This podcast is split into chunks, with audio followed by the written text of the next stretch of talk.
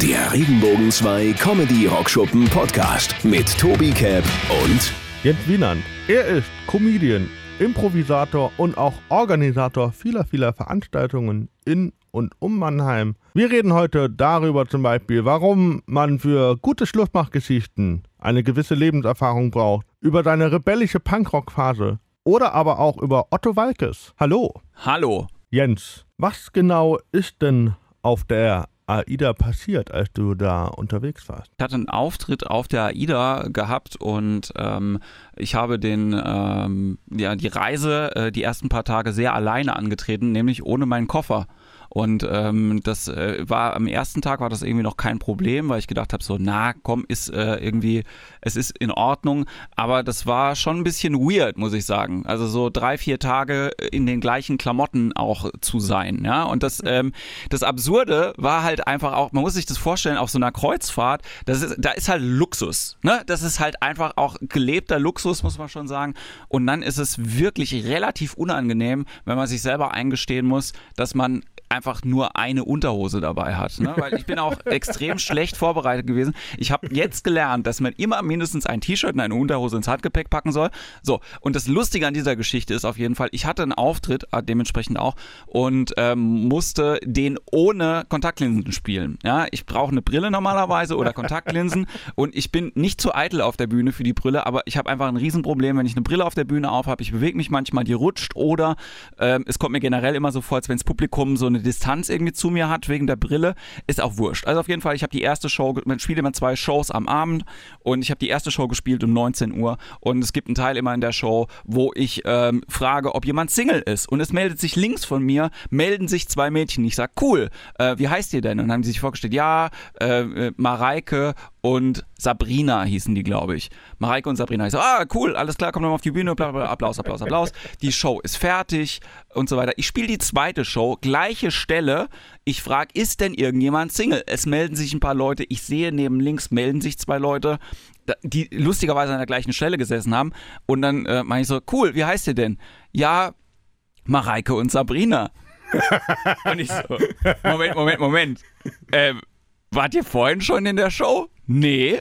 Und dann haben sich wirklich einfach an den gleichen Abend zweimal die besten Freunde mit den gleichen Namen an die gleiche Stelle gesetzt. Aber ich habe es halt nicht gesehen, dass das unterschiedliche Menschen sind, weil ich einfach nichts gesehen habe an dem Abend. Und dann musste ich, ich versuchte es immer aus der Bühne zu lösen, aber es war wirklich so unangenehm irgendwie für mich, weil ich wirklich bis so fünf Meter an die ranlaufen musste. Und das ist wirklich eine große Distanz von der Bühne, bis man im Publikum ist, um das aufzuklären. Das war, glaube ich, sehr, sehr absurd. Und das Absurde war natürlich, man kann ähm, auf so einem Kreuzfahrtschiff auch selber die Klamotten waschen, was ich dann auch gemacht habe am zweiten Tag, weil es halt nötig auch war, einfach, ne, weil so ein Flug du nach, hast halt einfach hart gestunken. Ja, so ein Flug nach Singapur ist halt einfach auch nichts, was man jetzt irgendwie äh, quasi locker wegstecken kann in derselben Unterhose für 24 Stunden. Und dann und dann habe ich äh, habe ich gedacht, wie mache ich das denn? Wie kann ich denn Sachen waschen und aber weil ich habe nichts um an, äh, um mich anzuziehen, ne? Ich wollte jetzt mir auch nicht von De Camp David irgendwie neue Klamotten irgendwie an Bord irgendwie kaufen, eine Unterhose für 40 Euro. Und dann habe ich gedacht, komm, ähm, gehst du irgendwas wird es doch geben, was du hier auch umsonst anziehen kannst. Und ja, das gibt's, nämlich den Bademantel. und dann war ich so ein bisschen, war, war so ein bisschen luxuriös, habe ich mich da gefühlt und nicht wie so ein armes Schwein, als ich dann nur im Bademantel mit äh, frei Gemächt darunter alle meine Klamotten, die ich dabei gehabt habe, in diese, in diese Waschmaschine gepackt habe, habe die angestellt. Und während die gelaufen ist, habe ich gedacht so, fuck, was mache ich denn, wenn das jetzt eingeht? Weißt du, also es wäre so, einfach so der, der, letzte, der letzte Weg äh, irgendwie gewesen. So. Und, dann, und das Witzige war, ich habe diese Show, wie gesagt, gespielt und mein Koffer war weg. Und ich habe es auf der Bühne den Leuten erzählt. Die Leute haben nicht laut gelacht, so, sondern so eher ha, ha, ha. Und dann war die Show fertig und natürlich kommt dann jeder und sagt irgendwie, das war lustig, vor allen Dingen das mit dem Koffer. Wann ist das denn passiert? Wann haben sie sich das denn ausgedacht? Und du sagst, nein, das passiert gerade jetzt. das, das, ist aktuell. das ist aktuell. Es ist keine erfundene Geschichte. So. Und ich war wirklich äh, vier Tage ohne meinen Koffer auf dem, auf dem Schiff. Und ich habe dann erstmal gemerkt, wie wenig man überhaupt braucht auf so, einem, auf so einem Schiff. Ich nehme jetzt auch wesentlich weniger mit, wenn ich irgendwo nochmal hinfahre. Genau. Das ist ganz aktuell. Und, und, und wo war der Koffer am Ende? Ähm, der Koffer ist mir immer einen Tag nachgereist. Also ich bin nach Singapur geflogen. Der Koffer ist nicht in meinem Flugzeug, weil der irgendwie in Amsterdam verdüdelt worden ist. Ich musste in Amsterdam umsteigen und dann ähm, kam der einen Tag nach mir in Singapur an. Da war ich aber schon wieder auf dem Schiff in Richtung Malaysia. Und dann war der Koffer quasi nach uns am Hafen erst in Malaysia. Lustigerweise waren wir quasi auch zum gleichen Zeitpunkt in dem Hafen, weil das Schiff zu spät ausgelaufen ist, aber äh, man hat es irgendwie nicht mehr geschafft. Und dann war ein Seetag zwischendrin und nach dem Seetag erst habe ich meinen Koffer wieder gekriegt. Heißt Landgang oder wie? Äh, genau, genau. Es ist immer so, also Seetag heißt einfach, dass du 24 Stunden auf dem Schiff bist, ohne anzulegen zwischendrin. Und am äh, zweiten Tag, wo wir dann in Malaysia waren, da gab es dann große Wiedervereinigung mit meinem Koffer. Kann man sich auch auf Instagram angucken. Habe ich ein äh, schönes Wiedervereinigungsvideo dazu gemacht. Also Highlight gespeichert? Genau, ja, ja. Das kann man sich angucken. Jens, du machst das schon seit? Also, ich glaube, ich bin schon sehr lange sehr lustig. Ähm, ich stehe seit knapp zehn Jahren auf der Bühne. Ich habe äh, nächstes Jahr äh, im November 2019 habe ich mein offizielles Bühnen Bühnenjubiläum, das ich mal so bezeichnen würde, weil ich habe äh, 2009 im November beim ersten Poetry Slam mitgemacht. Und das war für mich so der, der Startschuss ähm, für, okay, ich stehe jetzt alleine auf der Bühne. Ich habe vorher schon immer mal Sachen gemacht, habe als DJ gearbeitet und so weiter, aber so lustig ist jetzt so, ja, gehen wir jetzt ins zehnte Jahr. Ich muss sagen, sowieso, das Thema Buffet ist ein schwieriges Thema. Ich war nicht beim Asia-Buffet und da habe ich ein komisches Schild gesehen, das hing dran, da stand, bitte benutzen Sie Teller. Was ist da passiert? Ja, hat sich ja jemand ans Buffet gesetzt und hat gesagt, jetzt geht's los, ja. Ich habe neulich einer Freundin irgendwie geschrieben, lass uns doch zum Asiaten gehen, Buffet essen. Da hat die mir geantwortet gesagt, ich weiß nicht, ob ich das pack. ich habe gemeint, so, du, es gibt die Option, dass du es nicht aufisst, ja, aber ich,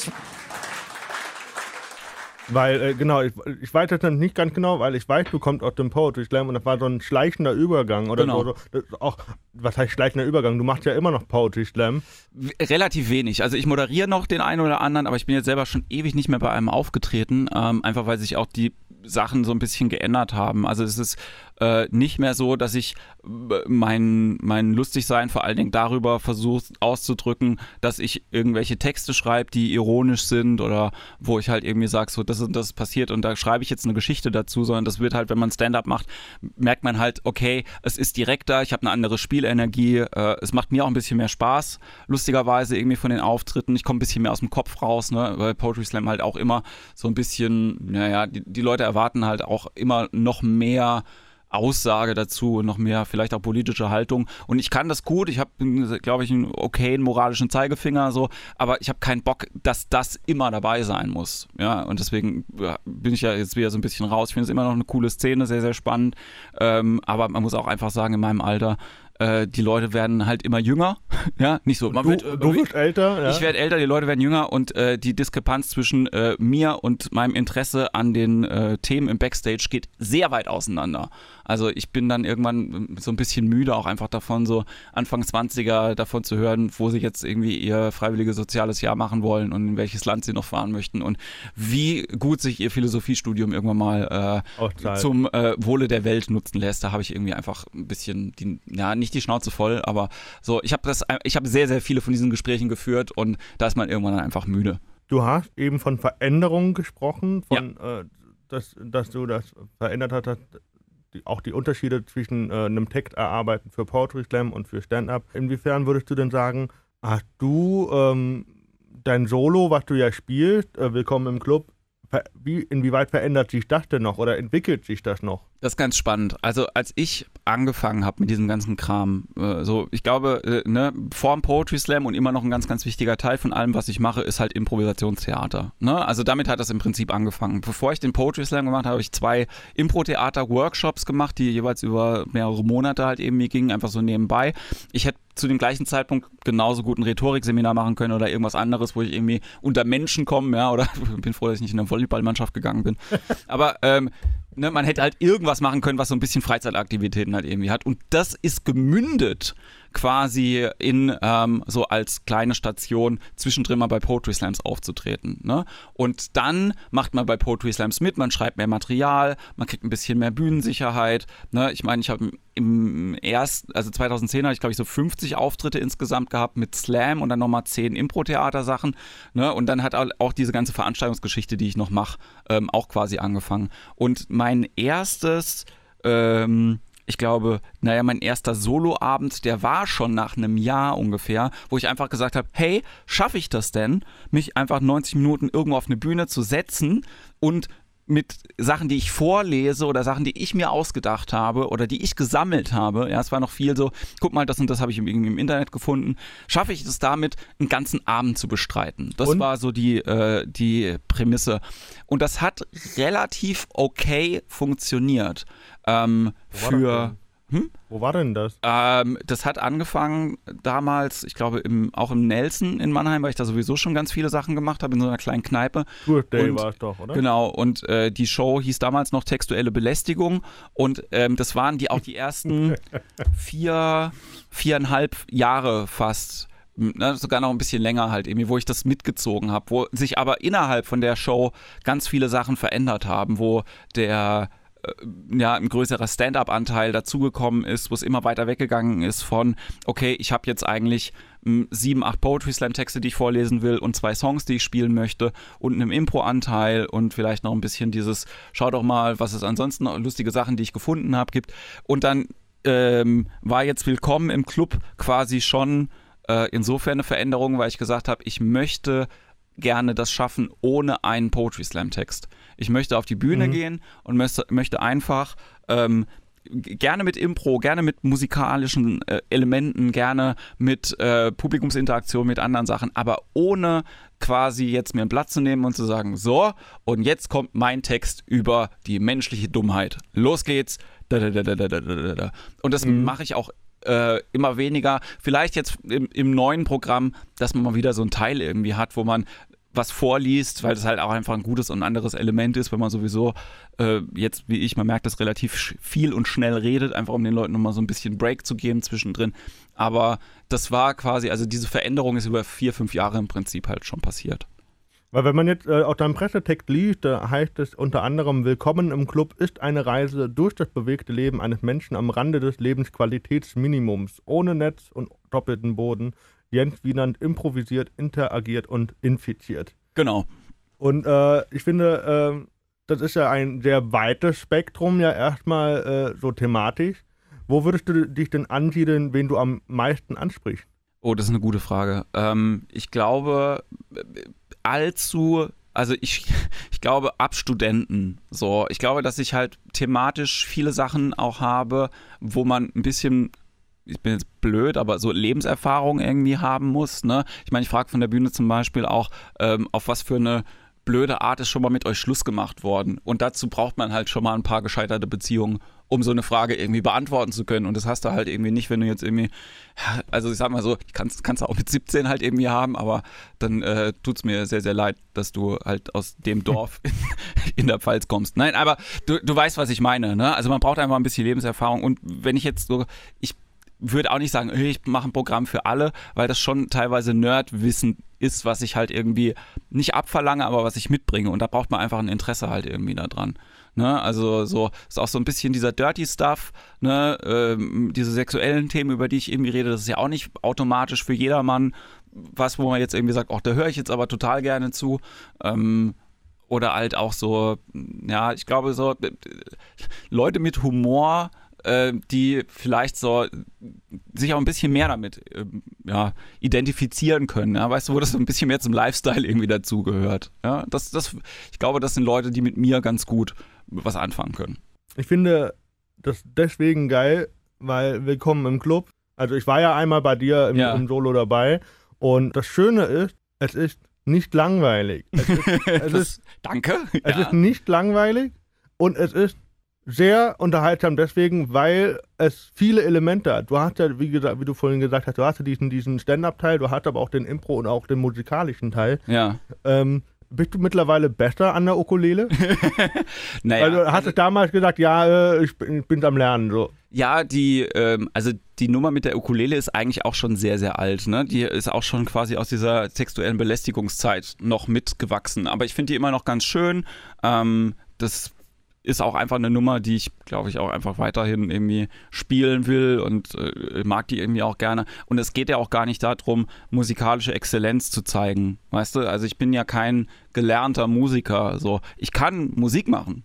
Ja, beim, ich sage immer, fürs Impro-Theater ist es mehr als ausreichend, ne? einen Song zu improvisieren, ähm, die Töne zu treffen. Ich bin mir manchmal nicht so ganz sicher, was meine, was die Klarheit und die Schönheit von meiner Stimme halt irgendwie angeht. So, halt, so ich habe ich hab ja auch quasi ähm, für die textuelle Belästigung habe ich mal eine CD aufgenommen, da sind noch drei Songs irgendwie draus entstanden und das ist okay gewesen, auch von der Stimmfarbe, aber es ist nicht, also was meinem Anspruch von, okay, so soll Musik sein, ähm, äh, quasi adäquat wird, um selber sich als Musiker zu verstehen. Kannst du das nachvollziehen? Also es soll heißen, wenn ich die Ukulele nehme, dann deswegen, weil ich weiß, damit kriege ich Leute zum Lachen. Und das sollte auch das Ziel sein, meiner Meinung nach, wenn ich halt irgendwas anderes mit auf die Bühne bringe. Dann sollte das jetzt halt irgendwie nicht sein. Mehrwert. Um es muss einen Mehrwert haben für die Kunstform. Genau, so. genau. Und für das, was die Leute an dem Abend irgendwie sehen. Und es ist auch cool, wenn die dann halt irgendwie sagen so, hey, das war voll witzig und der kann auch noch geil singen. Dann ist das ja auch super. Ne? Aber ich glaube, äh, dass mein Aspekt halt immer äh, wäre, okay, was für ein Transportmittel habe ich denn, um die und die Farbe von Comedy halt noch mit dazu zu bringen. Es kann sein, dass ich im nächsten Programm vielleicht was mit Puppen mache, irgendwie, weil mir das im Moment Spaß macht und ich das so ein bisschen lerne. Ja, oder ob ich jetzt, also ähm, ich sage immer, Zaubern ist halt irgendwie was, was ich so privat ganz gerne mache. Ich würde das nie auf der Bühne machen, aber vielleicht gibt es dann doch den einen oder anderen Zaubertrick in Anführungszeichen, wo man halt irgendwie sagt, hey, vielleicht passt der irgendwie ganz gut da rein, einfach um den, äh, um den da mit reinzunehmen, ja, oder irgendeinen Prop oder, ja, also was auch immer das Element dann halt irgendwie ist. Also ob ich besser an der Ukulele geworden bin, boah, ich übe halt auch relativ wenig. Habe eine Gitarre da im Stehen, die habe ich seit zwei Jahren, glaube ich, nicht mehr angefasst. Aber die Welt ist zynisch geworden. Ich habe es gemerkt, als ich neulich Kaffee trinken war. Ich war in Hamburg Kaffee trinken im Café Balzac. Ist eine Kaffeekette, ähnlich wie Starbucks, Kaffee Fellows. Könnt ihr googeln, gibt's wirklich. Auf jeden Fall, ich saß da, habe einen Kaffee getrunken und ich habe gedacht, über Balzac weiß ich eigentlich gar nichts. Ja? Und habe das bei Wikipedia, habe ich mir das nach, äh, nachgeschaut, was der so gemacht hat. Ich wusste, das ist ein Dichter. Und da sitze ich da und Balzac ist der einzige Mensch auf der ganzen Welt, der je an Kaffee gestorben ist. Und die haben das Kaffee nach dem benannt. Da ich gemeint, das ist doch, das ist doch, das ist ein Einzelfall, oder? Nee, ist es nicht, weil unweit von hier, vielleicht kennt ihr es, in Worms gibt's das Lincoln Theater. Abraham Lincoln ist im Theater erschossen worden. Was ist das für eine zynische Marketingagentur, bitte, die die Sachen danach benennen, wo Leute da gestorben sind, ja? So sind es die gleichen Leute, die sagen so, hier für Sie die Hotel Suite Barschel, ja? Mit extra großer Badewanne, ja, der Rettungsfallschirm Möllemann, ja, der Festnetzanschluss Mooshammer, ja. Äh, du hast äh, erzählt von Lebenserfahrung, äh, die man ein bisschen, die du abverlangst, sag ich mal so. Ja. Jetzt würde ich aber gerne mal deine lustige Geschichte zum Schluss machen hören. Die lustige Geschichte zum Schluss machen, da gibt es viele. ähm, die, äh, ich erzähle die auch auf der Bühne, dass ähm, wirklich mal eine Frau ich würde schon sagen, dass ich in die verliebt war. ja. Äh, dass die Schluss gemacht hat, weil ihr meine Küche nicht gefallen hat. Weil ich, ähm, also die Situation war halt folgende. Ich habe zu dem Zeitpunkt halt so klassische Studentenwohnung gehabt, also ohne Kohle eingerichtet, das heißt alles im asiatischen Stil eingerichtet. Also alles made in China. Und weil ich halt keine Kohle gehabt habe, habe ich halt in der Küche so eine Arbeitsplatte auf dem Keyboardständer gehabt. So. Und dann kommt die irgendwann zu mir nach Hause und guckt sich halt in der Wohnung an und ist in der Küche und zeigt so da drauf und meint so, das ist ja cool. Aber wann machst du das fertig? Und man muss sagen, das stand zu diesem Zeitpunkt schon drei Jahre so da. Und dann habe ich nicht verstanden, wovon sie redet. Weil so, was meinst du denn? Es ist doch fertig. Und ich meinte, ja, aber da kann man doch, das hält doch nicht, da kann man nichts drauf aufbauen. Ich so, doch, doch, doch, das hält doch so. da kann man viel drauf aufbauen. Ich habe überhaupt nicht verstanden, dass sie von uns beiden geredet hat. So. Und dann ist sie gegangen und hat sich halt nie wieder gemeldet. So. Und irgendwann mal habe ich die dann getroffen und dann hat, dann hat sie gesagt, dass sie sich nicht mehr gemeldet hat, weil wirklich die Arbeitsplatte so für sie das Zeichen war, hey, das ist nicht der Typ, mit dem du Kinder haben willst oder mit dem du ein Haus baust oder so. Einfach anhand von dieser Arbeitsplatte. Und dann habe ich gemeint so, ah, und dann für mich selber abgespeichert, so, ich bin so froh, dass ich ihr nicht gesagt habe, dass ich diese Arbeitsplatte bei Ikea geklaut habe. Ne? Also, um das nochmal auf die Spitze zu treiben. Aber das ist so eine Geschichte. Aber man hört dann von Leuten aus dem Publikum noch absurdere Sachen. Also wirklich ganz, ganz, Also ganz, ich, ganz krass. ich hatte vor ein paar Wochen so was, Ja. was Eindeutiges, Einmaliges so und dann bekam am nächsten Tag so, das war ein Fehler. So ein, nur als Textnachricht, das war ein Fehler. Und ich schreibe zurück, was war ein Fehler? Tschüss, blockiert, alles möglich. Ich wurde sofort blockiert, keine Antwort, nix. Und ich dann so, ich bin doch keine Amazon-Fehlbestellung gewesen, wo du sagst, ah, jetzt habe ich zweimal drauf geklickt. Jetzt, ich wollte doch nur einmal. Ah, scheiße. Ich war ja auch nur einmal, aber davon mal abgesehen, habe ich gesagt, hab ich, Gott, den ganzen Tag gelacht deswegen, Ja. weil, ich, weil ich immer gedacht habe, das war ein Fehler. Ich dachte, was würden Menschen ohne Selbstbewusstsein machen? Würden die jetzt drei Tage nicht einschließen? Also, es ist halt einfach hart witzig, weil ich mir gedacht habe, ich bin so froh, dass ich das innerhalb von 14 Tagen erfahren habe, weil neun Monate später Tobias, weißt du noch damals? Das war ein Fehler. Und dann Ja. hast du irgendwas in der Hand, was du nie bestellt hast. So, Ja. weißt du? Das verstehe ich, verstehe ich sehr, sehr gut. Das sage ich ja auch auf der Bühne irgendwie ganz gern. Es gibt so Comedians, die freuen sich immer, wenn jemand ruft, so, yeah, ich will ein Kind von dir. Und ich bin der Comedian, der so Angst hat, sich jemand melden und sagt so, äh, sorry. Ähm, Ich hab ein hab Kind ein Kind von dir. und, äh, das ist der Clemens und der wollte dich mal kennenlernen. Sag Hallo, Clemens. Ja, so, das. Eieiei. Naja. Gehen wir mal auf ein ganz anderes Thema. Äh, Ja. Aktuelle Sachen. Schaust du noch Fernsehen eigentlich? Oder eher selten? Ich schaue ganz wenig ähm, aus, ausgestrahltes Fernsehen. Vieles gucke ich in der Mediathek, wobei das auch nicht mehr so viel ist. Das äh, beschränkt sich thematisch auf Kochshows. wirklich, aber das, das äh, ganz hart gesuchtet. Also ich bin wirklich äh, großer Fan von allem, was irgendwie ähm, so mit Kochen zu tun hat. Äh, meistens eher auf dem privaten als irgendwie auf dem öffentlich-rechtlichen. Ähm, was Nachrichten irgendwie angeht, muss ich sagen, dank Nachrichtenbots irgendwie ist man ja da auch relativ informiert. Ich gucke jetzt keine wenig Nicht Dokumente. bewusst Nachrichten. Nicht ich mal so. bewusst Nachrichten und ganz ehrlich, wenn ich, also ich kann diese Fernsehdiskussionen irgendwie, äh, Will Maischberger, äh, äh, Mann, Plasberg, ähm, so, den, das kann ich mir nicht angucken. Da kriege ich echt, da kriege ich echt schlechte Laune bei. Würdest du sagen, äh, dass das, äh, ähm, diese, diese ganzen Talkshows medial aufgeblasen sind und deswegen Themen vielleicht einfach schlecht beleuchten?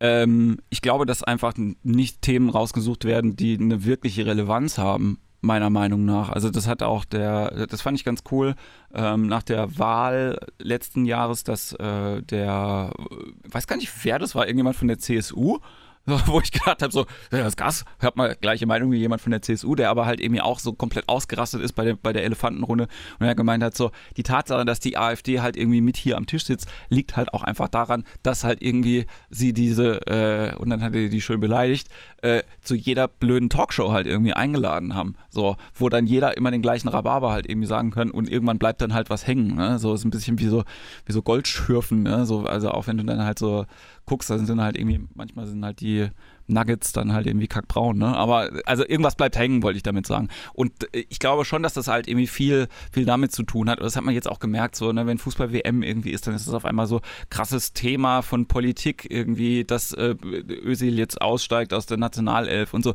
wo ich dann irgendwie denke, so, Alter, wir haben uns doch, wir haben uns Jahrzehnte dran gewöhnt, dass Fußballer alle Scheiße reden. Also das ist einfach gelebt, ne? So und dann verstehe ich nicht, warum das jetzt auf einmal ein Thema ist. Wenn jetzt der Lothar Matthäus irgendwas gesagt hätte, hätten alle gesagt, ja, ist halt der Lothar. Aber ich verstehe nicht, warum man diese entspannte Haltung, die man allen Fußballern ansonsten halt irgendwie gegenüber hat, auf einmal dann bei der bei so Nationalspielern dann halt irgendwie nicht hat. Also ich will nur sagen, mir sind ganz viele Sachen relativ gleich und ich habe eine Lebensrealität, die von den Medien Ach, das klingt jetzt, das, das klingt nach Aluhut, ne? Es gibt eine, ich, hab, ich, ich lebe eine Lebensrealität, die durch ähm, viele Sachen, die einfach gebroadcastet werden und sagen, hey, das ist dein Thema, nicht abgebildet werden. Das heißt aber, wir sind ja sowieso, deswegen hören die Leute ja den Podcast, weil die Leute sagen, hey, das ist jetzt mein Thema und ich höre mir das jetzt an und ich entscheide mich halt irgendwie dazu. Und das merke ich halt irgendwie auch bei, das hat ja nicht nur was mit Fernsehen zu tun, sondern auch generell Medienkonsum ähm, über alle Bandbreite. Ne? Ich, wie, wie wenig Musik ich höre heutzutage, ist ganz verrückt irgendwie. Ne? So wenn man sagt, oh, ich habe keinen Fernseher, sind alle immer so, oh, ja, hm, das ist ja so ein alter Hipster-Spruch. Ja? Aber wenn ich jetzt irgendwie heutzutage sage, ich höre fast keine Musik mehr, da fallen den Leuten die Kinder runter. Aber es ist halt so. Ich höre halt einfach 80 Prozent nur noch Sprache.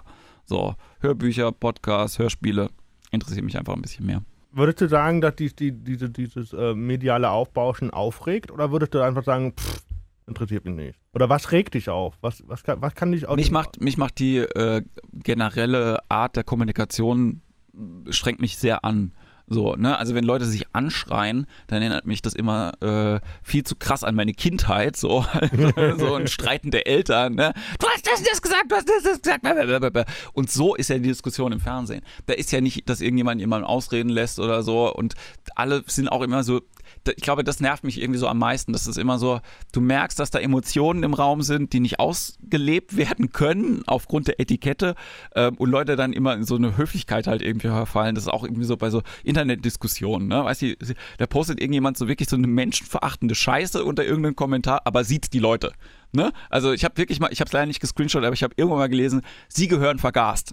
Und dann muss ich sagen, wenn man die Haltung hat, da kann man auch duzen. Weißt du, also da, da hilft die Höflichkeit, hilft einfach nicht mehr. So, das ist nicht so schlimm. Ja? Aber das ist halt oft die Haltung von den Leuten, dass man halt irgendwie ähm, so in so einer Diskussion eher sich Sachen irgendwie an den Kopf wirft und es gar nicht darum geht. Das Unüberlegte auch. Ja, und es geht gar nicht darum, sich auszutauschen. Weißt du? Also für mich ist das, das sind keine Gespräche. Es geht nicht darum. Und deswegen mag ich Podcasts ganz gerne, weil da habe ich irgendwie so das Gefühl, ah, okay, ich nehme ein bisschen was mit von dir und du nimmst ein bisschen was mit von mir.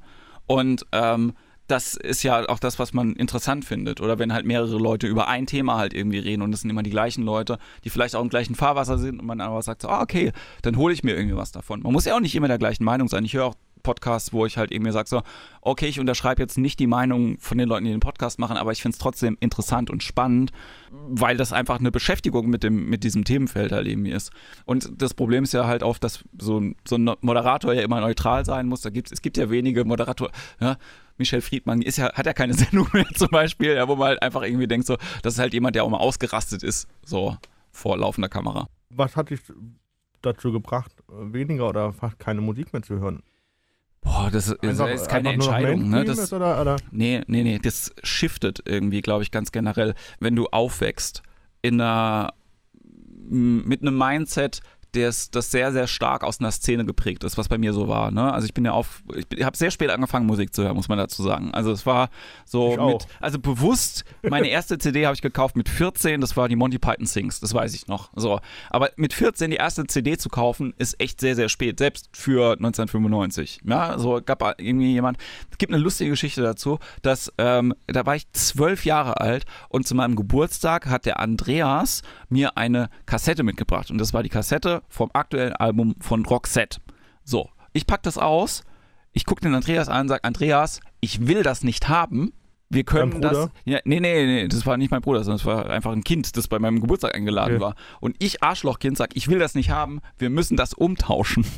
Also sind wir mit, dem mit der Mutter von dem anderen Kind in das Geschäft gefahren, wo der die Kassette gekauft hat. Und dann habe ich mir eine andere Kassette ausgesucht, nämlich Harpe Kerkeling, ähm, Erwarten Sie nix. Ich weiß nicht, wie viel das Solo-Programm von Carpe Kerkeling ist halt eben war, aber nur um damals schon zu zeigen, der Fokus war eher auf lustige Sprache als auf, auf Musik, Musik und, und, äh, und Pop. So. Und ähm, irrwitzig ist dann, dass wir spulen ein bisschen vor und dann bin ich halt irgendwie ähm, über die Schule äh, in die Punk- und Hardcore-Szene bei uns reingeschlittert, habe dann irgendwie selber Gitarre gespielt. So. Es war immer viel so selber machen. Ne? Also ich habe jetzt, äh, glaube ich, auch deswegen dann angefangen, Musik zu hören, weil ich dann mal so mit dem Lager, mit, mit so Jugendgruppen weg war. In so einem Lagerfeuer hat jemand Gitarre ausgepackt und ich fand das cool und ich fand die Lieder dann auch cool, weil die auch lustig waren. Ne? Halt irgendwie, man hat ja, du singst da ja wenig so, du singst halt auch einfach witzige Songs, ne? Äh, teilweise. So, ich weiß noch, ich glaube, Dicke von Westernhagen war mit so eins von den ersten Liedern, die ich auf Gitarre gelernt habe. Fand ich einfach lustig. Aber auch gut. Und, ähm, Was hörst du denn für Musik? Heute noch? Ähm, also, meine, meine, mein Release-Radar von, äh, von, vom Streaming-Anbieter ist absurd einfach. Das ist, also ich würde sagen, gut, äh, so 30 Prozent sind so deutscher Rap. die, und, ich, und ich mag eigentlich deutschen Rap gar nicht so gerne, aber es ist halt so, ich sage immer, ich, ich höre mir im gleichen Anspruch irgendwie mir so ein Bushido-Album an, wie andere Leute vielleicht Mario Barth sich irgendwie anhören. Ne? Also ich kann das irgendwie auch drei, vier Mal anhören, ich finde es immer noch ganz witzig so. Ähm, dann ist viel Punk und Hardcore immer noch dabei von Sachen von früher. Ne, wenn da jetzt mal eine neue Madball rausgekommen ist oder sowas, dann höre ich die irgendwie auch. Dann äh, so ein bisschen Elektro, äh, elektronische Musik, die eher so Justice, äh, Semi-Mobile Disco, alles, was so 2006 so hochgepoppt ist, Digitalism und so, das finde ich immer noch ganz geil. Ähm, ja, und dann bröckelt es halt irgendwie so auseinander mit, allgemein, mit allgemeiner Popmusik. So noch so ein bisschen Indie, äh, Sachen dabei. Ich habe halt früher auch viel aufgelegt, ne? Aber ich merke halt, ich habe mich früher ganz, ganz viel mit einer Sache identifiziert und erst war das halt so Sprache, Sprache, Sprache, dann war das halt irgendwie so Hardcore, Hardcore, Hardcore. Dann gab es halt so eine Phase, wo ich halt gedacht habe, so okay, ich habe meine Hardcore-Szene nicht mehr, ich bin umgezogen, was mache ich jetzt gerade? Dann habe ich so Easy Listening angefangen zu hören, so Film-Soundtracks, mich da rein zu nerden. Und es gab immer so Nerd-Themen bei mir. Und ähm, und jetzt ist es halt so, dass mein Nerd-Thema halt so Podcast, Sprache, Comedy, ist und das bestimmt mein, mein Alltag einfach, weißt du? Und dann, ich höre mir dann halt lieber einen Comedy-Podcast an, als halt das neue Album von äh, Satellites oder was weiß ich, irgendeine ausgedachte Band. Weißt du, okay. was ich meine? Ja. Du hast einfach deinen Fokus oder deine Schwerpunkte woanders hingelegt. Genau. An, ganz andere Sache. Warst du denn schon mal auf einem Konzert? ja, äh, ich war früher, sind wir, ähm, also als wir so angefangen haben, ne, äh, auch selber Musik zu machen und das gut zu finden. Wir sind relativ viel, ich bin relativ viel rumgefahren früher immer, ne, äh, so für so für diese Punk- und Hardcore-Geschichten, äh, so einfach mal einen Abend nach Schweinfurt gefahren und wieder zurück am gleichen Abend. War auch ab und zu mal irgendwie auf Festivals gewesen und so. Aber ich war jetzt wirklich lange nicht mehr auf einem Konzert. Also von so einer großen Band irgendwie warte noch nicht. Also ich glaube, das Größte, was ich mal gesehen habe, also neben diese Festival-Geschichte, ähm, Ärzte war, glaube ich, so das letzte äh, riesengroße, was ich irgendwie mal gesehen habe. Das ist jetzt aber auch schon bestimmt irgendwie fünf, sechs Jahre her. Und ähm, ansonsten, ich mache halt selber viele Kleinkunstveranstaltungen. Weißt du, ich sehe viele Singer-Songwriter, die ich selber auf die Bühne irgendwie stelle. Ja. Ähm, und dadurch bin ich, was diesen Trigger angeht, schon sehr, sehr äh, nicht abgestumpft, aber ich habe das schon selber ganz oft. Da, ste da, stehen ganz viele tolle Leute auf der Bühne, die ich auch alle selber kenne und die selber Musik machen, wo ich irgendwie sage so, hey, ich habe ein emotionales Erlebnis dabei. Und das ist ja das, warum Leute sich Konzerte irgendwie angucken, weißt du? Und wenn ich jetzt halt irgendwie ein Ticket für irgendwas kaufe, dann äh, muss mich das amüsieren und es muss irgendwie bequem sein. So, Stuhl ist jetzt in meinem Alter auch schon ganz gut. So, also ich, ich denke halt so, oh, drei Stunden rumstehen irgendwie. Weiß also wäre nicht, zum Beispiel so wie Wacken gar nichts für dich. Das ist jetzt zum Beispiel letzte ähm, Woche gewesen. Das wäre, ich habe ich hab witzigerweise ein paar Fernsehübertragungen mir angeguckt von Wacken. Das ist musikalisch, ist das sehr, sehr nah dran an dem, was ich irgendwie mag und ich glaube, könnte es mir, also es schrappt teilweise auch so scharf dran vorbei, aber das könnte ich mir sehr, sehr gut vorstellen, eigentlich auch da hinzugehen. Ähm, wobei man sagen muss, dass natürlich vom, äh, von dem ganzen Flair von dem Ding mich sehr, sehr anspricht. Aber wenn es jetzt an die wirklich praktikable Ausführung irgendwie gehen würde, Zelt aufstellen, ne? im Schlafsack übernachten, ne? so lange laufen, bis man zur Toilette geht, das sind alles so Sachen, wo ich halt irgendwie nicht weiß, ob ich das genießen könnte. So, das ist einfach so, wo ich dann äh, denke so, oh, krass. Aber ich mag Mettler sehr, sehr gerne immer noch, weil die, also, die haben halt auch so einen speziellen Humor, ne, muss man auch sagen. Also ich glaube auch, dass diese, dieser Mettler Nerd-Humor äh, äh, viel präsenter ist heutzutage irgendwie auch. Ne? Also ich glaube, dass äh, ja, ohne den wäre ich jetzt auch nicht so ein Comedian, wie ich irgendwie heute bin, auch wenn ich den jetzt nicht 100% teile, aber ich fand den immer ganz witzig. Ja. Weil ich frage deswegen, äh, weil Otto war ja jetzt bei Wacken aufgetreten. Ernsthaft? Ja. Wäre das was für dich? So große Bühne, irgendwie 12, Ach, du hättest jetzt, ich hätte 12.000 Leute, was weiß ich. Ich hätte jetzt gedacht, Otto bei mir auftreten zu lassen. Ähm, klar, also ich glaube, das ist es dann, es ist schwierig, wenn du sowas anderes machst als das, was die anderen, also was dann halt irgendwie erwartet wird. Also du musst halt überlegen, ich habe mir das Konzert von Halloween irgendwie angeguckt. Die haben halt einfach drei Gitarristen, zwei Sänger, irgendwie Schlagzeug mit vier äh, vier Bassdrums und äh, eine riesen Lightshow, äh, Feuerwerk. So, und dann kommst du raus und du hast ein Mikrofon in der Hand. Und dann musst du die Leute genauso kaputt machen, wie die Band es vorher gemacht hat. Und das ist eine Challenge. Und ich glaube, so jemand wie Otto hat natürlich den Wow-Faktor. Sowieso. Der Typ ist 70. So, der hat immer noch eine krasse Bühnenpräsenz, der ist, äh, der ist eine lebende Legende mit dem, was der macht.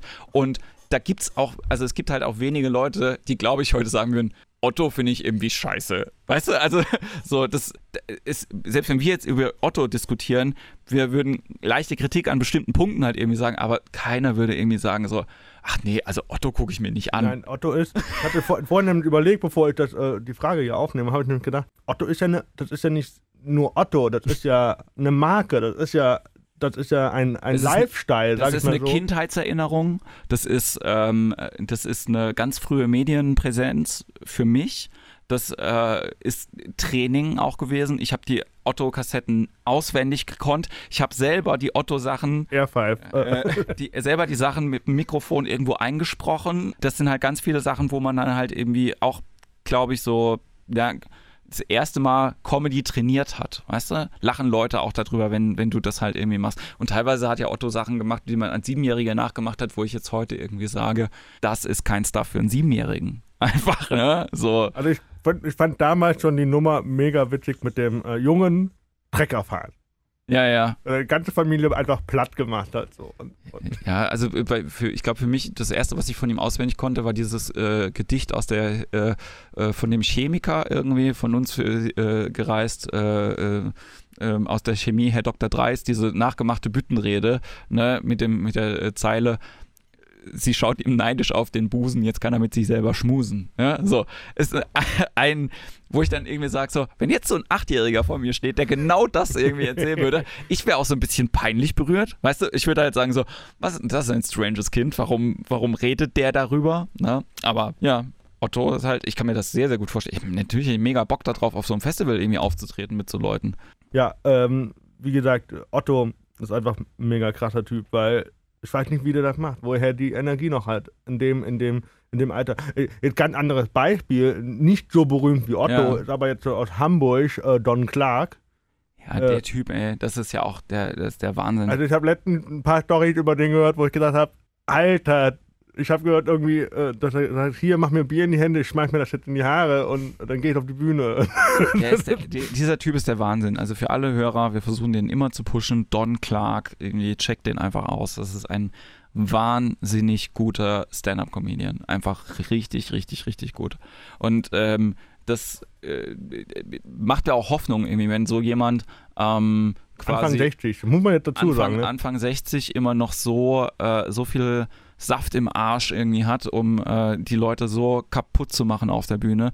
Ähm, das ist, ist der, der Oberknaller. Ne? Also ich finde halt, das abgefahren ist ja auch gerade, wenn man sich ähm, so ein bisschen generell die Szene irgendwie auch anguckt, dass ja ähm, Don ja eben gerade, weil er nicht diese Fernsehpräsenz hat und nicht diese, äh, äh, nicht quasi irgend so eine Welle noch mitgeschwommen ist irgendwie in den letzten paar Jahren, ähm, trotzdem jeder, der den irgendwie, der, der, der hat eine super Kredibilität irgendwie innerhalb von der Szene. Jeder, also fast Kennt ich- ihn. jeder kennt den. Ich, gibt wenige Comedians bis jetzt, die ich gehört hätte, die gesagt hätten, ach Don Clark, hm, der ist so mittelgut. Ne? Also das macht man halt auch einfach nicht, sondern es geht einfach darum, kann der, der, der kann was, man weiß es, dass er das kann, du kannst ihn auf die Bühne stellen, das ist einfach eine Maschine und dann äh, ist es halt einfach auch jemand, der den Job sehr, sehr gut macht. Und das, äh, glaube ich, auch was, wo sich das mit, mit Otto irgendwie unterscheidet. Ne? Also ich glaube, Otto macht das ähm, nicht nur, weil das sein Job ist, sondern er macht halt ganz viele, ganz viele Sachen irgendwie, wo er dann halt einfach sagt so, ey, ich bin, ja, wie soll ich das sagen, ne? der ist ja auch Maler und macht Ausstellungen und äh, macht noch ganz viele andere Geschichten irgendwie nebenbei, die noch rechts und links halt irgendwie sind. Das geht ja nicht nur darum, auf der Bühne zu stehen und dann halt irgendwie 100% irgendwie immer abzuliefern. Weil ich bin äh, nächsten Monat mit äh, Don in Bielefeld, Ja, mit Nightwash. Bin mal gespannt. Er wird wahrscheinlich, ich glaube, er moderiert, aber das wird schon, ich glaube, El Mago Mazin ist noch dabei und äh, äh, Johnny Armstrong. das äh, klingt nach einer sehr guten, sehr guten Show. Da bist du ja quasi äh, der einzige Deutsche. Mehr Ich glaube, der einzige behinderte Deutsche. Der einzige behinderte Deutsche. Ach Gott. Hör mal, ähm, Ja, weil wir auch gleich den Sack zumachen wollen. Was würdest du jetzt sagen, um jetzt nochmal ein bisschen Eigenwerbung auch zu machen? Ja. Warum sollte man sich dein Solo angucken? Schrägstrich, äh, was macht dich anders im Vergleich zu anderen Comedians? Weil, weil, du sagst ja, es gibt da gerade momentan oder seit zwei, drei, vier, fünf Jahren so eine Flutwelle an Comedians. Äh, Ach, ich zitiere einen Kollegen, der hat gesagt, jeder, jeder, jeder, jeder, jeder Hund macht jetzt Comedy, weil er denkt, er kann einen Witz erzählen. Ja, Ähm, ich glaube gar nicht, dass das so ist. Also ähm, ich glaube, dass es sehr überschaubar eigentlich ist, was da, was da gibt auf der, ähm, auf der Bühne und dass, wenn man sich so Qualität eben auch anschauen will, dass es gar nicht so viel, also es stimmt, dass es ein großes Angebot inzwischen halt eben gibt an Comedians, aber genauso wie das früher mit Drum-Bass-Partys war, ja, die als sie die ersten Male halt irgendwie da waren, jeder gedacht hat, das ist der Obershit und dann jeder Drum-Bass-Partys gemacht hat und am Ende waren das halt nur noch so Loser-Veranstaltungen leider. Ähm, so ein bisschen ist es mit Comedy irgendwie äh, im Großen und Ganzen auch. Es gibt halt immer noch ein paar Top-Player, die äh, den Markt beherrschen. dann gibt es irgendwie so ein paar Leute, die dann unbedingt da rein wollen. Ja? Und dann gibt es eben so ein gesundes Mittelfeld ähm, von Leuten, die halt einfach ihren Job gut machen. Und ich hoffe, da gehöre ich dazu, ähm, weil ich den Leuten mit der Impro, glaube ich, immer wieder neue Sachen auch anbieten kann, was passiert irgendwie auf der, auf der Bühne, weil ja, ich mir schon Mühe gebe, dass, ähm, also ja klar, ist halt immer so, wenn du dir ein Programm von jemandem zweimal anguckst, doppeln sich halt irgendwie Sachen. Aber jetzt selbst im Entwickeln von dem neuen Solo, wo ich noch gar nicht weiß, wie es heißt, werde ich einfach Sachen, die ich jetzt halt irgendwie schon gemacht habe, quasi auch mit äh, bei Willkommen im Club halt irgendwie schon mit reinnehmen, wenn ich halt irgendwie denke, ich will darüber reden und es interessiert die Leute. Und ähm, ich glaube, dass es auch äh, den, den Leuten, also was glaube ich, ich ganz gut mache, ist, mir ist es relativ egal, ob da irgendwie fünf Leute im Publikum sitzen oder ob da 500 Leute im Publikum sitzen. Die haben alle ihre Daseinsberechtigung und ich versuche allen, ich versuche allen ein gutes Gefühl zu geben. Bei Kindern im Publikum bin ich immer so ein bisschen, ich sage so, ah, ich weiß nicht genau, ob das jetzt irgendwie, ob du meine Zielgruppe bist und das ist äh, aber so das Einzige, glaube ich, wo ich jetzt äh, eine Ausnahme machen würde. Nee, aber die Leute können sich immer darauf verlassen, dass sie, äh, dass die Impro wirklich improvisiert ist und nichts vorher auswendig gelerntes ist und dass ähm, ja ich auch immer mich total freue und es nicht nur so sage, äh, wenn danach irgendjemand kommt und sich mit mir unterhält. Auch gerne über äh, den Stuff, den ich gemacht habe, aber auch gerne über ganz andere Sachen, wenn man irgendwie ähm, eine Geschichte hat zu irgendwas. Und da kommen auch schöne Sachen dabei rum. Das sind doch sehr, sehr schöne Worte. Ich lese sie mal vor. Hackfleisch, Uffbase gestern, Prinzessin Lilifee, Naturklopapier, Regenbogen, Gibgas, ähm, das beste Potsblitz, Achtung und Polizei. Und ich werde jetzt versuchen, eure Worte auch in der Reihenfolge, wie ihr sie reingerufen habt, in ein äh, vielleicht schönes, vielleicht auch ein bisschen absurdes, äh, romantisches Gedicht äh, zu verpacken. Die Sonne geht unter, ich sitz mit dir hier und ich weiß, mit dir, da fühle ich mich wie Romantiker. Ja, mit dir ist es leicht. Du bist für mich wie eine Pfanne voll Hackfleisch. Du bist ziemlich lecker, ich will nicht, nicht loslasse. Und tue ich es doch, dann sagst du, uff, Basse. Ich verwechsel dich oft mit deinen Schwestern, mit der hatte ich was gestern. Doch nun bin ich da und du bist so schä wie ein Comic, Prinzessin Lilifee. Ich verbringe mein Leben alleine mit dir. Ich kauf dir ein Haus mit Naturklopapier.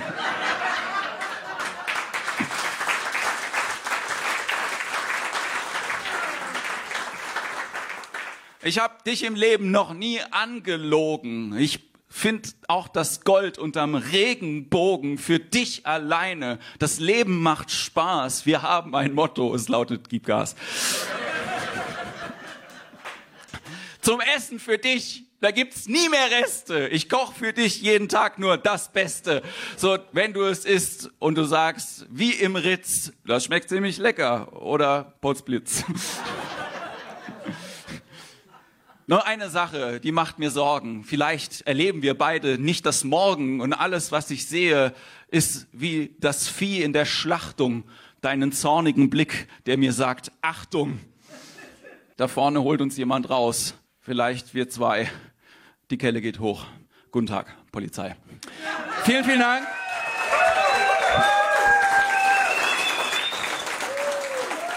Wenn man sich jetzt über Jens Wienand schlau machen wollen möchte, Ja, wo findet man dich? also ich habe gedacht, wen fragt man da? Dann hätte ich gesagt, frag meine Familie. Einfach, also es gibt so, äh, ich, bin, ich bin so ein bisschen, äh, äh, ja, im Internet immer einfach, wenn man Jens Wienand googelt, findet man ganz viele Sachen, ähm, die ganz unterschiedliche Projekte irgendwie haben. Unter jenswienand.de ähm, findet man erstmal meine ganzen Künstlersachen, wo ich auch Stand-up irgendwie mache. Dann gibt es noch das Kleinkunstimperium, wo meine Veranstaltungs, äh, mein Veranstaltungsnetzwerk drin ist. Ähm, meine Impro-Sachen sind unter improvcomedy.de zu finden und das ist, glaube ich, schon mal eine gute Ausgangslage. So. Und wenn man dann noch ein bisschen stalky ist, findet man äh, bestimmt noch ganz, ganz viel mehr über mich und was ich mache. Zum Beispiel äh, nicht nur den Improv-Comedy-Podcast. Genau, den Improv-Comedy-Podcast. Äh, ich mache äh, Workshops für Improvisation auf der Bühne, was mir auch sehr, sehr viel Spaß macht, was äh, ganz, ganz toll ist. Äh, wir haben ja hier in Mannheim jetzt auch die Gelegenheit, quasi im Comedy Room jeden Montag so einen kleinen Kurs irgendwie anzubieten, äh, wo Leute einfach vorbeischneiden können und sich das mal anschauen können, wie das irgendwie ist, selber zu improvisieren und lustig zu sein und überhaupt mal auf die Bühne zu trauen mit so einfachen Übungen. Genau, und das sind so Sachen, die es irgendwie gibt. Meinen eigenen Podcast halt äh, auch noch, wo ich mit anderen Comedians irgendwie quatsche. Genau, also da ist viel, äh, was man sich irgendwie anschauen und anhören kann, wenn man das möchte. Also das ist ein, ich, ich fasse mal einfach mal zusammen, wenn man, wenn man sich kulturell unterhal gut unterhalten lassen will in Mannheim, Heidelberg, Rhein-Neckar-Raum, dann kommt man an dir eigentlich schwer vorbei. Ja, also ähm, wenn, äh, ihr könnt mich auch gerne immer persönlich fragen, was ihr euch denkt. Es gibt auch wirklich Leute, die sagen so, ich interessiere mich für das und das und ich möchte gerne das und das irgendwie anschauen. dann empfehle ich denen irgendeine Veranstaltung und wenn ich einen guten Tag habe, nehme ich euch mit dem Auto mit. Mit diesen Worten, äh, danke fürs Zuhören, danke Jens Wienand für deine Zeit. Ja, und, danke äh, Tobi fürs Gespräch. Und äh, bis später. Bis bald. Ciao. Ciao. Der Regenbogen 2 Comedy Rockschuppen Podcast. Mehr Infos zu den Comedians und Tickets für den Comedy Rockschuppen bekommt ihr auf regenbogen2.de. Wenn dir der Podcast gefallen hat, bewerte ihn bitte auf iTunes und schreib vielleicht einen Kommentar. Das hilft uns sichtbarer zu sein und den Podcast bekannter zu machen. Dankeschön.